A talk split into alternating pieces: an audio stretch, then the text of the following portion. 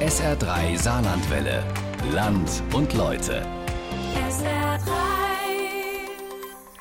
Ende vergangenen Jahres führten Pfarrgemeinden des Bistums Speyer im Saarland die sogenannte Ortskirchensteuer ein. Eine Steuer, die Mitglieder der Pfarrgemeinde zusätzlich zur Kirchensteuer zahlen müssen, sofern sie Haus oder Grundstück besitzen. Das Geld geht nicht ans Bistum, sondern direkt an die Pfarrgemeinde vor Ort. 10 Euro im Jahr pro Grundstücksbesitzer.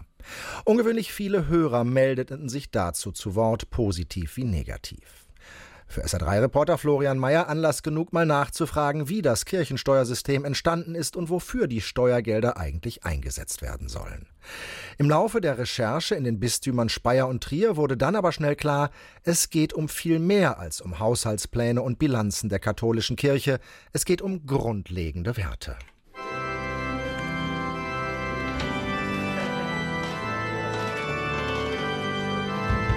Entschuldigung, Entschuldigung. Jo, Gemäuer. Ach, ah, jo, war schön gestern, gell? Ah, jo, gell, jo. Ach, jo. Sah nur, ei, Mutter, welche? her auf se Schwätze und huck dich doch her. Ist schon schlimm genug, dass du so spät komme durch. Richtig nicht so uff. Es ist noch genug Zeit. Die haben ja noch gar nicht angefangen da vorne. Wo ist den's Klein? Ich hab's noch gar nicht gesehen. Det jo gern mo wisse, ob's in das Glätsche von de Kind da von deiner Schwester angezogen. Ich hat's noch letzte Woche extra vorbeigebrungen. Und ich glaube, Thomas hat's gar nicht so gut gefallen. Der wollte... Mutter, es ist gut jetzt. Da geht's nicht um dich. Da, jetzt pass auf, ich glaub, die Lea erweile los. Früher war das alles noch viel schöner. Da waren ein Haufen Messdiener. Die Kirche war voll, der Pfarrer auf de viele Fächer. Ach, also mo. Und das Paarheim war wie geleckt. Und heit ist keiner mit da und das Paarheim fällt auseinander. Jo, und früher war das da alles wies. Es braucht sich keiner wundern. Die Kirchesteier tun sie nemme, aber ankomme tut in der Gemeinde nix. Leid, wo freiwillig helfen tun, denn tun sie Krümmel in de Käse machen. Und dann kommt auch keiner mehr in die Kirche. Jetzt pass auf, da vorne geht's los. Die Werte der Kirche. Ein Radiofeature von Florian Mayer. So wie diesen fiktiven Kirchenbesuchern geht es vielen Menschen im Saarland. Sie sind der Meinung, dass Pfarrheime und Häuser dringend renoviert werden müssen. Liegt all das wirklich nur daran, dass die katholische Kirche einfach zu wenig Geld hat? Also auf in die zwei Bistümer Speyer und Trier.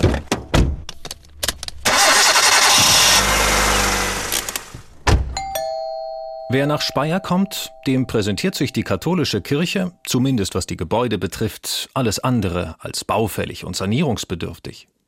Der Speyerer Dom zeigt sich in der warmen Sonne von seiner besten Seite, obwohl er schon mehr als 900 Jahre auf dem Buckel hat.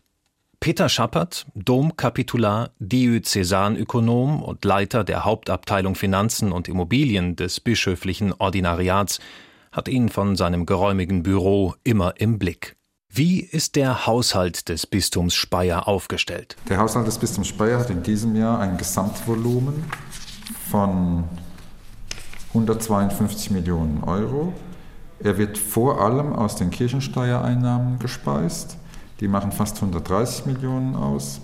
Der Rest kommt aus Zuschüssen und Umlagen und verschiedenen kleineren Einnahmequellen. Mehr als zwei Drittel des Geldes, das dem Bistum Speyer zur Verfügung steht, kommt also von den Gläubigen, die zum Bistum gehören. Gut über eine halbe Million Katholiken. Von ihnen kommen also in diesem Jahr die rund 130 Millionen Euro an Kirchensteuern? Nicht ganz. Es ist so, dass alle Zahlen, die ein Einkommen haben, das zu versteuern ist, und weil es eben Kinder und Jugendliche oder auch Ältere oder für andere Familienmitglieder gibt, die kein Einkommen haben, zahlen diese keine Kirchensteuer. Wir gehen davon aus, dass circa ein Drittel aller Gläubigen Kirchensteuer zahlt und zwei Drittel nicht. Neun Prozent des Einkommens werden für alle Mitglieder der katholischen Kirche als Kirchensteuer fällig. Laut Peter Schappert die wichtigste Einnahmequelle für das Bistum. Genau, ohne die Kirchensteuer könnten wir 90 Prozent unserer Aufgaben nicht erledigen. Diese Geldquelle ist aber alles andere als unumstritten. Immer wieder gibt es Forderungen, die Kirchensteuer abzuschaffen. Die Gründe sind vielfältig. Manchen passt nicht, dass der Staat die Gelder für die Kirche eintreibt. Andere argumentieren, dass die Steuer eine Zwangsabgabe für alle Gläubigen sei und sich die Kirche unglaubwürdig mache, frei nach dem Motto nur wer zahlt, der glaubt auch. Eine Ansicht, die Peter Schappert klar ablehnt. Kritik am uralten System der Kirchensteuer wird von allen christlichen Kirchen in Deutschland nicht gern gesehen. Wie aber lässt sich die Abgabe vom Einkommen begründen? Nur historisch. Es ist so, dass die Kirche aus dem Mittelalter heraus ihre Aufgaben immer durch Spenden und Einnahmen aus eigenem Vermögen bestritten hat. Diese Situation ändert sich schlagartig mit der Säkularisation 1803, in der das eigene Vermögen eingezogen wird vom Staat. Damals sagten die staatlichen Verantwortlichen, die Aufgaben der Kirche, die uns wichtig sind, das waren Schulen oder auch die Seelsorge, die finanzieren wir weiter, auch den Kirchenbau, weil wir ja das Vermögen eingenommen haben. Und so ergab sich dann, dass der Staat durch verschiedene Leistungen diese Aufgaben finanziert hat. Die kirchlichen Aufgaben sind aber gewachsen dann im Laufe des 19. Jahrhunderts, sodass die staatliche Finanzierung dazu nicht mehr hinreichte und es eine immer größere Last wurde. Und dann wurde in einzelnen deutschen Ländern den Kirchen erlaubt, Mitgliedsbeiträge zu erheben. Also der Staat sagt also, wir können es nicht mehr so gut, aber lasst doch eure Mitglieder was zahlen. Und so sind die ersten Kirchensteuergesetze gekommen ab dem Ende des 19. Jahrhunderts. Die staatlichen Leistungen fließen als zusätzliche Einnahme übrigens ebenfalls noch immer. In allen Bereichen, in denen die katholische Kirche Aufgaben des Staates übernimmt. Zum Beispiel bei Krankenhäusern oder Kindergärten. Sie machen aber nur einen geringen Anteil aus, argumentiert der Diözesanökonom und verweist darauf, was passiert, wenn die Kirchensteuer weniger oder gar abgeschafft würde. Die Aufgaben, die die Kirche wahrnimmt, werden dann weniger wahrgenommen. Es wird weniger Trägerschaften in, im sozialen Bereich geben. Wir sind zum Beispiel einer der wichtigsten Träger im Kindertagesstättenbereich. Wir haben manche Schulen, auch andere karitative Einrichtungen. Und je weniger wir hier also mitfinanzieren können, das sind ja alles auch Einrichtungen, die der Staat zum großen Teil auch finanzieren, die Öffentlichkeit, aber je weniger wir mitfinanzieren können, desto eher müssen wir uns aus bestimmten Bereichen nicht zurückziehen, aber hier weniger werden. Man merkt es. Die Entwicklung der Kirchensteuer und das Gefühl von Existenzangst der katholischen Kirche sind eng miteinander verknüpft. Kein Wunder. Die Austrittszahlen steigen seit Jahren bundesweit. Allein über 100.000 Menschen sind von 1980 bis 2016 aus der katholischen Kirche im Bistum Speyer ausgetreten und zahlen somit auch keine Kirchensteuer mehr. Das Paradoxe, die Kirchensteuereinnahmen steigen trotzdem, denn die Steuer ist durch die Einkommenssteuer an die gute Wirtschaftslage im Land gekoppelt. Wird viel verdient, verdient auch die Kirche. Und trotzdem, Sparen ist angesagt.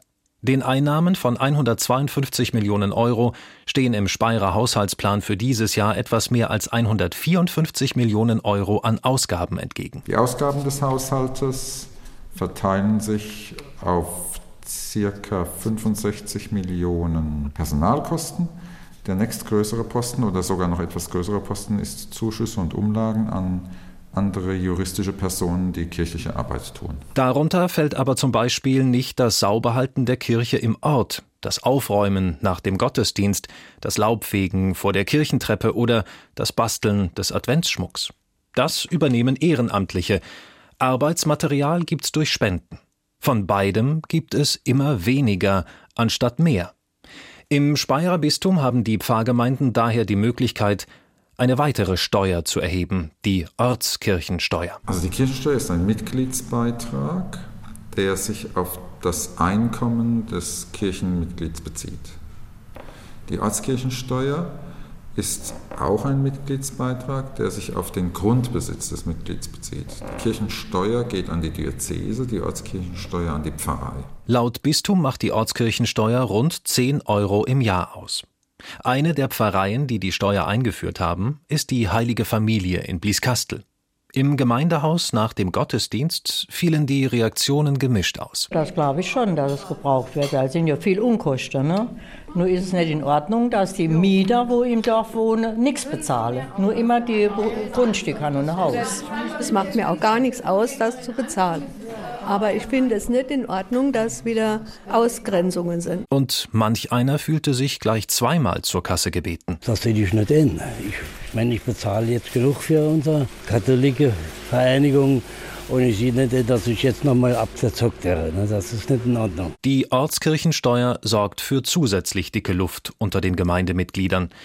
Da muss die Frage erlaubt sein, warum die Kirchenmitglieder um mehr bitten, anstatt weniger auszugeben.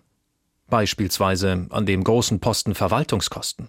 Da lässt sich nicht mehr sparen, sagt Diözesanökonom Peter Schappert. Die äh, Verwaltung ist immer aufgabenorientiert. Das heißt, wir haben eine Verwaltung, die so schlank ist wie möglich, um die jeweilige Aufgabe zu tun. Es gibt da keine, also keine Potenziale, die noch gehoben werden könnten. Und eine Reduktion im Verwaltungsbereich ist insgesamt auch gesamtgesellschaftlich im Moment ja nicht zu sehen. Wir sehen ähm, durch verschiedene Auflagen, dass also im Verwaltungsbereich eigentlich eher nachgelegt werden muss und das Unterhalten von Einrichtungen auf Verwaltungsseite eine immer äh, größere Hilfe bedarf. Der Ausblick auf die kommenden Haushalte ist alles andere als rosig. Gleiches gilt auch für die Entwicklung der Mitgliederzahlen der katholischen Kirche. Trotzdem scheint es im Saarland ein reges Gemeindeleben zu geben. Gerade jetzt im Sommer wird für Feste, Freiluftgottesdienste und ähnliches in Pressemitteilungen geworben. Sie müssen irgendwo sein, die aktiven Gemeinden, bei denen der Laden brummt, die Kirchensteuer in die Kassen spülen und gleichzeitig von dem Geld auch profitieren.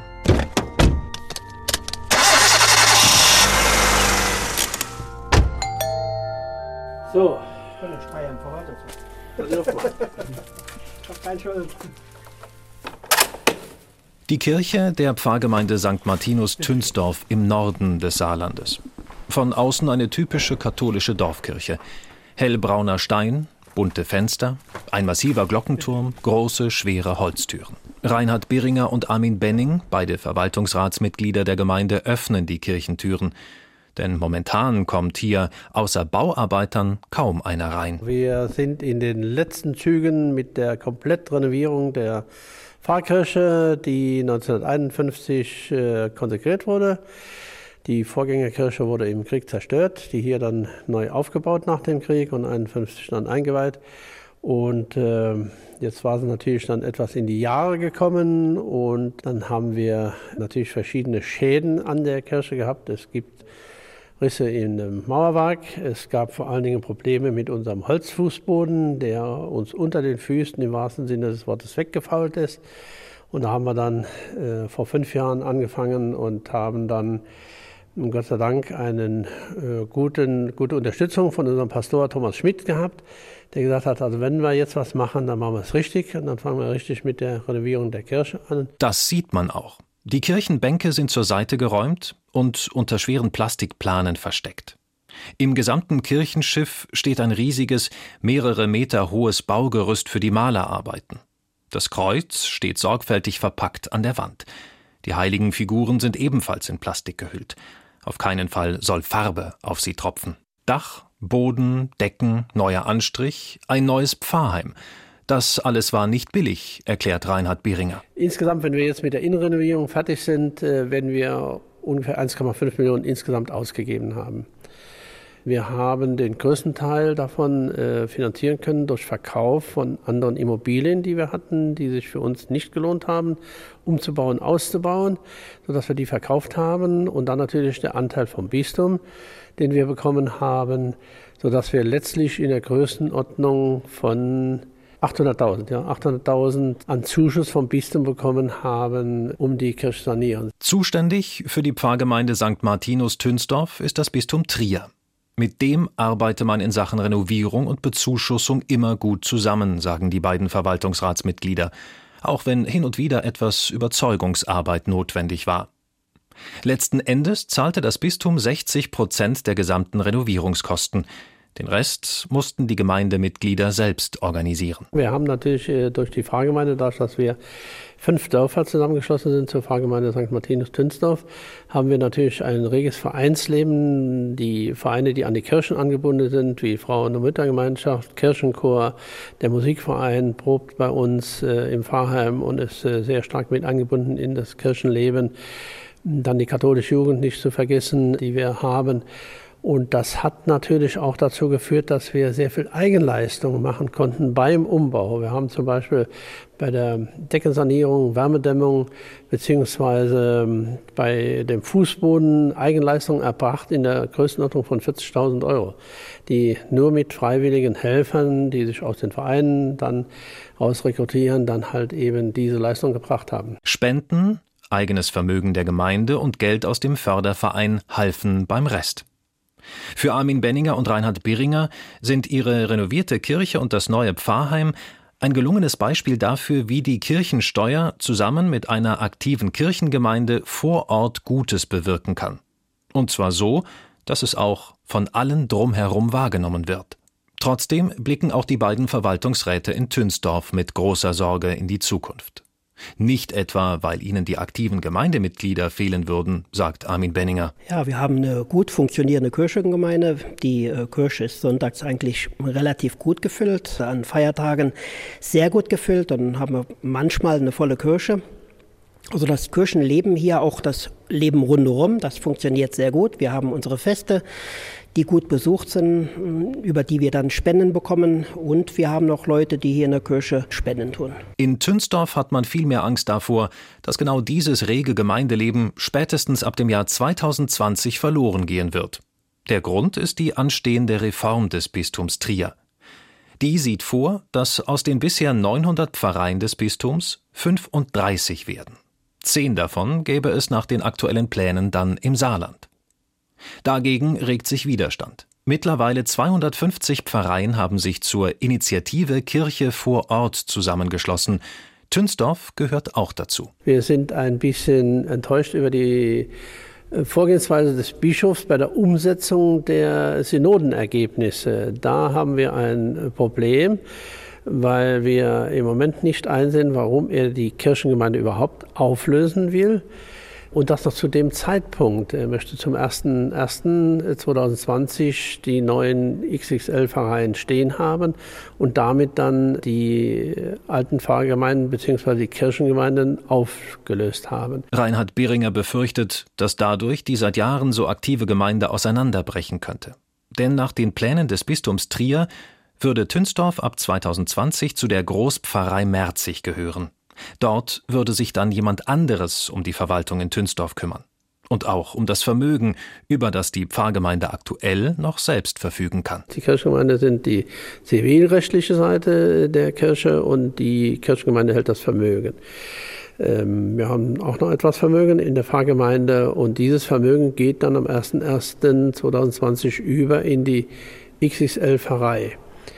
Das ist natürlich etwas, was man so sehr schwer den Gläubigen bzw. den Pfarrangehörigen dann nachher klar machen kann, dass dieses äh, Vermögen, was über Jahrhunderte hin angesammelt wurde, durch Spenden, durch Übertragungen, durch Übereignungen an die äh, Pfarrgemeinde, dass das halt eben dann für die Pfarrgemeinde verloren ist. Armin Benning formuliert es noch schärfer. Wir hätten das hier alles nicht stemmen können, hätten wir kein eigenes Vermögen gehabt, weil wir muss, müssen ja 40 Prozent von den Kosten selber tragen. Das Bistum bezahlt 60 Prozent. Haben wir die 40 Prozent nicht, passiert nichts. Und in Zukunft äh, werden, wenn wir das Geld nicht mehr haben, müssen wir nach Merzig oder, oder nach Trier betteln gehen, um Vermögen zu bekommen. Die Gemeindemitglieder fühlen sich vom Bistum enteignet. Was sagt das Bistum Trier dazu?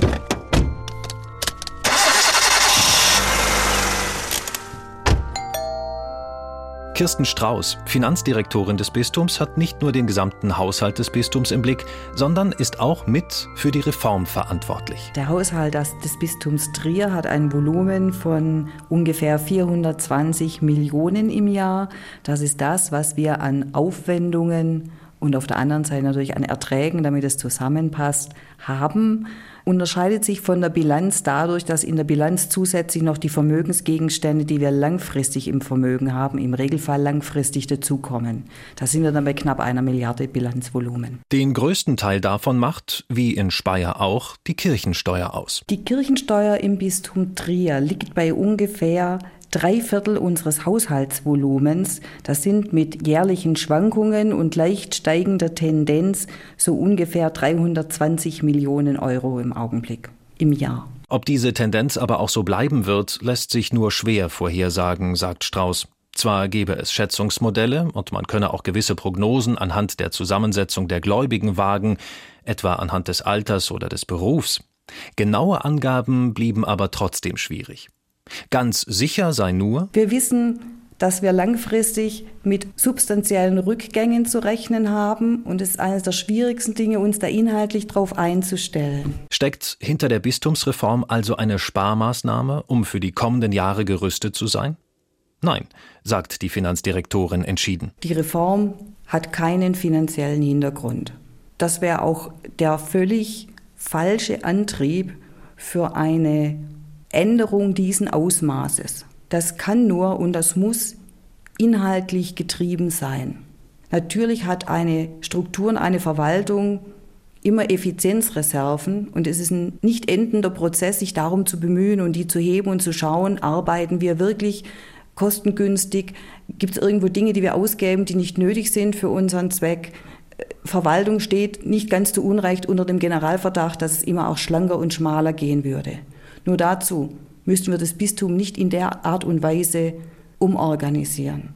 Das brauchen wir als Basis für die inhaltlichen Änderungen, die anstehen, um mit den Änderungen im, in der Struktur unserer Mitglieder, unserer Gläubigen und auch in der Änderung unserer Inhalte mitzukommen und ihm eine, eine gute Grundlage und einen Rahmen zu geben. Daher der Schnitt von 900 Pfarreien auf nur noch 35. Dass das die Menschen in den Pfarrgemeinden erschreckt, sei klar, sagt Kirsten Strauß. Wer sowas nicht selber mitentwickle, sondern vorgesetzt bekomme, könne gar nicht anders, als erstmal erschreckt zusammenzuzucken.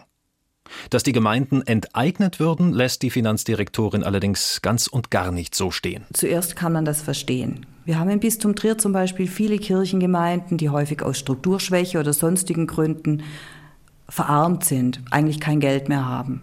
Umso höher ist es zu schätzen, wenn die wirtschaftlichen Verhältnisse gut gepflegt wurden. Nur die Menschen, die das gemacht haben, denen gehört das Geld nicht, sie sind Treuhänder des Geldes. Sie haben eine bestimmte Zeit, wo sie es gepflegt haben und dann geht die Aufgabe und die Mittel aber auch in andere Hände über. Natürlich haben die Menschen, die dann den Stab übernehmen, mit dem Geld in aller Sorgfalt umzugehen und das ist gar nicht hoch genug zu schätzen, wenn diese Mittel vorhanden sind. Nur der Anspruch, das Vermögen, das einmal verwaltet wurde, immer unter dieser Verwaltung bleiben muss, der besteht einfach nicht. Das wäre auch nicht zukunftsfähig. Eine klare Aussage und eine, die im Saarland für Aufregung sorgt.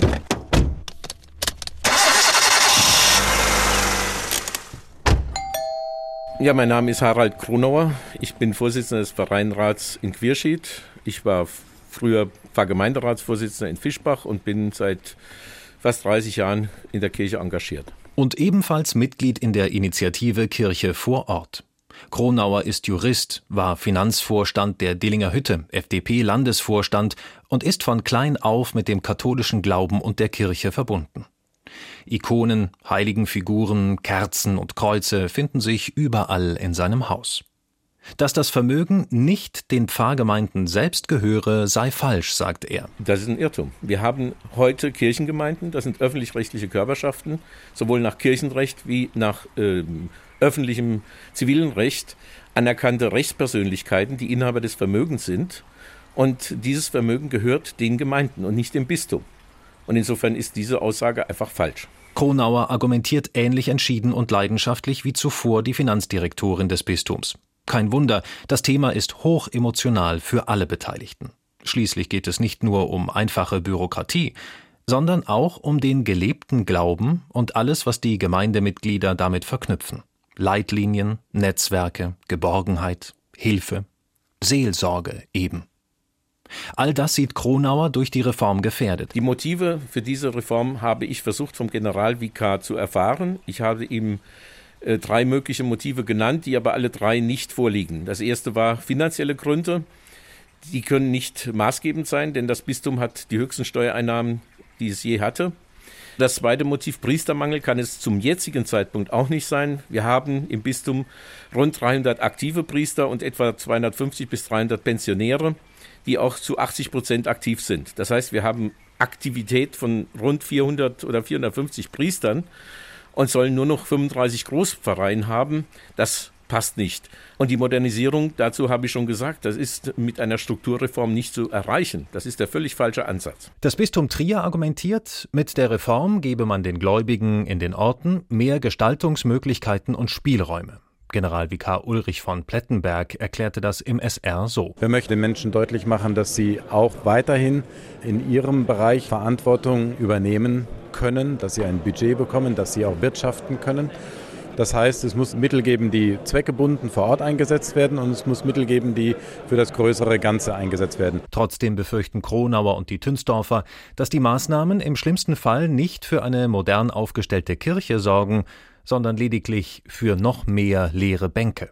Was am Schluss auch ganz einfach bedeutet, weniger Menschen, die Kirchensteuer zahlen. Und wenn es so kommt, dass äh, möglicherweise auch Laien, also Sie und ich, in Zukunft Beerdigungen machen, und solche Dinge und dann auch kein Gottesdienst mehr stattfindet, äh, sondern nur noch gesammelt wird, ein zentraler Gottesdienst und dadurch die Beziehung zu den Menschen noch schwächer wird. Und gerade in diesen entscheidenden Momenten, Tod ist ein ganz wichtiges Element, wo Kirche da zu sein hat und wo Kirche sich zu kümmern hat, dort sich zurückzuziehen und dann Kirchensteuern zu erwarten, das wird natürlich nicht funktionieren. Im August will sich das Bistum nochmal mit den Gemeinden an einen Tisch setzen. Man wolle diese Kritik und begrüße sie auch, sagt Finanzdirektorin Kirsten Strauß. Das Bistum sei dankbar dafür und suche den Dialog, den die Gemeinden auch annehmen. Denn bei allen Emotionen und unterschiedlichen Sichtweisen dass es nur gemeinsam geht, da scheinen sich fast alle einig zu sein. Geld war schön, war doch schön. Jo Mutter, es war schön. Das Kind hat geheilt, der Pfarrer hat's besprenkelt, die Ältere haben sich gefreut und nachher gibt's Kaffee und Kuchen. Früher wär das halbe Dorf gewesen und der Pfarrer wär noch mit Hemm kommen. Das war immer lustig. Heit hat der einer Termin um andere. Die Beerdigung soll bald Schackmarsch-Willi machen. Der warme Polizist, der macht das jetzt schon also mal. Soll auch ganz schön sein. Übrigens, ich glaub, mir han noch daheim Fotos von deiner Kind darf. Die hatte Kai gemacht, welche? Der hat damals hinten neu gebaut. Denn ihr Jüngster war mit dir nachher im Kindergarten gewesen. Die hatte so blaues Auto. Oh, du lieber Gott, was han ich dir eigentlich getan? Ortskirchensteuer im Bistum Speyer, Gemeindezusammenlegungen im Bistum Trier, auch im Saarland haben Katholiken derzeit so einiges an Veränderungen zu diskutieren. Das war ein Feature von Florian Mayer.